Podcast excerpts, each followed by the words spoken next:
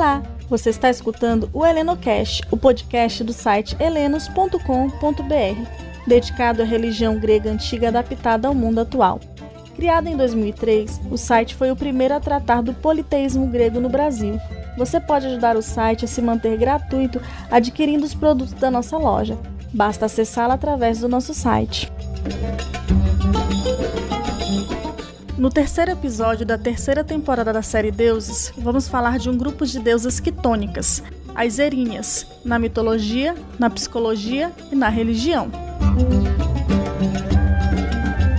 Agora seguimos com a Alexandra, a fundadora do site. É com você, Alex.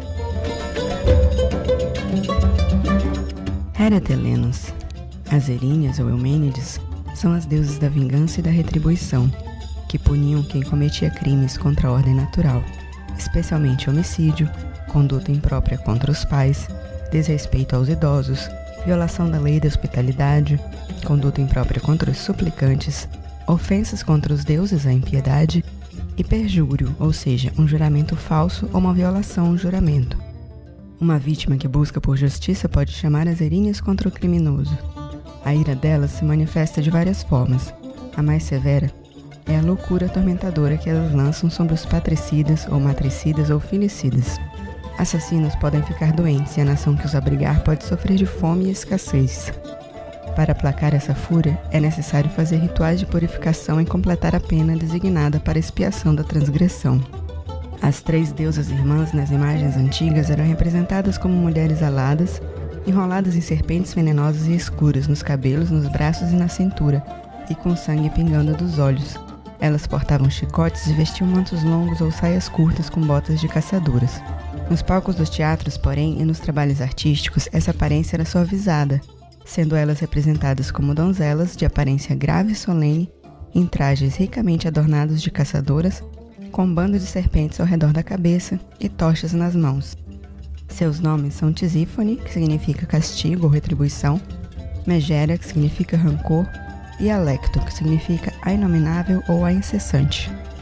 O termo Erinhas vem de noções de caça ou de ira, enquanto o termo Eumênides vem de bem intencionadas ou apaziguadas, que é quando as deusas são acalmadas quando a justiça é feita.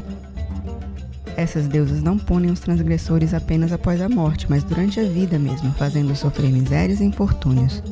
Elas perseguem incansavelmente o transgressor até lhe demonstrar remorso. E como elas entram e saem do submundo quando querem, podem inclusive perseguir e punir o criminoso até depois da morte. Exildo diz que elas seriam filhas de Geia, a terra, que as concebeu quando gotas do sangue de Urano, o céu, caíram sobre ela. Outros autores as colocam como filhas de Cronos, o tempo, sendo irmãs das Moiras, os destinos, ou como filhas de Nix, a noite. Para os dramaturgos, elas não seriam apenas três, mas muitas, talvez nove. Nenhuma prece ou sacrifício ou lágrima podem persuadi-las ou proteger o transgressor que elas perseguem. Quando elas acham que o criminoso pode conseguir escapar delas, elas pedem ajuda de Dike, deusa da justiça. Aqui você pode me perguntar, mas a deusa da justiça não é Temis? Abrindo um parênteses sobre as deusas da justiça, podemos simplificar que Dike protege as leis humanas, as normas sociais, as regras convencionais, os costumes, enquanto Temis protege a ordem e as leis naturais e eternas, como uma justiça divina.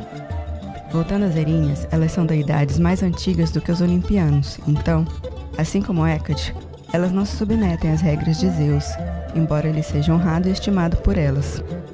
Elas moram na escuridão do Tártaro, um lugar temido tanto pelos homens quanto pelos deuses, e raramente aparecem na Terra. Os hinos órficos são descritos como de várias formas, rápidas como pensamento, ilustres, poderosas, terríveis, famosas por seu conselho prudente, sagradas, puras, de cachos adoráveis, de visão penetrante, rainhas escuras, radiantes, fortes, de tranças de serpente e que andam pela noite. Entre os mitos famosos com elas, temos quando o rei Édipo matou seu pai e as erinhas lançaram a seca e a pestilência sobre a cidade dele. Ou quando Agamenon foi morto e Orestes vingou a morte do pai e foi purificado por Apolo, mas quem matou seu pai foi sua mãe, então as Erinhas o perseguiram pelo crime de matricídio. Quem resolveu a questão e desempatou o caso entre Apolo e as Erinhas, salvando Orestes, foi a deusa Atena. Foi dessa história que surgiu a expressão voto de Minerva. Com relação à psicologia, as erinhas representam os tabus maternos, as mães ranzinzas, que reclamam, mas que têm razão em reclamar, por mais injusto que pareça você estar levando bronca. O lado bom dessa energia é a revolta contra as injustiças, a busca incessante na defesa dos direitos, o senso de família e o interesse pelo matriarcado. O lado ruim pode ser uma hiperatividade, a falta de controle da raiva, a culpa, a possessividade, o espírito vingativo, a loucura, o exílio ou a síndrome do mártir, aquele que se acha o salvador do mundo e que os outros são ingratos por não reconhecer o sacrifício que ele faz.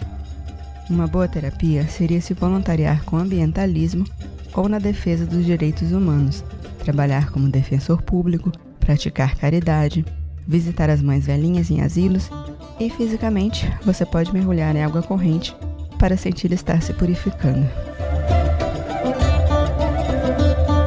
Ok, e na religião? Havia um santuário às Erinhas em Atenas, onde havia estátuas de apenas duas delas, e outro santuário em Colonos, também sendo cultuadas em Megalópolis, em Asopos e na Serineia. O festival celebrado em sua honra era uma ideia. As libações, ou seja, as ofertas líquidas feitas a elas, além de serem do tipo coé, que verte todo o líquido no chão, eram feitas de uma bebida de mel misturada com água. Nunca podiam ser de vinho ou outra bebida alcoólica. Essa bebida não alcoólica se chamava nefália, que vem de uma palavra que significa estar sóbrio, ter autocontrole. As libações com bebidas à base de mel são chamadas de melísponda ou melitium. Entre as coisas sagradas azerinhas estão a flor do narciso e as aves rolinhas. Seus símbolos são o cabelo serpentino, as serpentes venenosas, as asas e o chicote.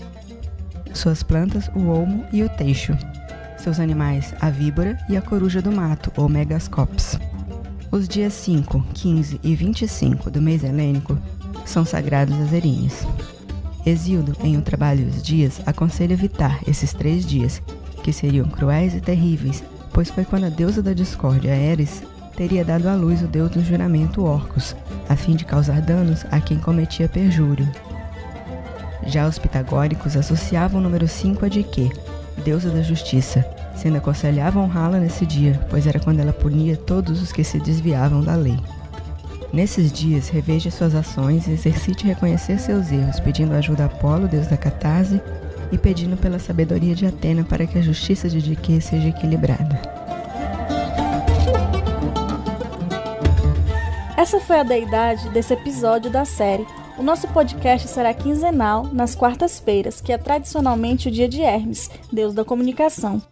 Compartilhe a Lenocast com seus amigos, curtam e sigam a gente para poder acompanhar os episódios. Vocês podem nos encontrar nas redes sociais do site, no Facebook, Instagram e Twitter, HelenosBR.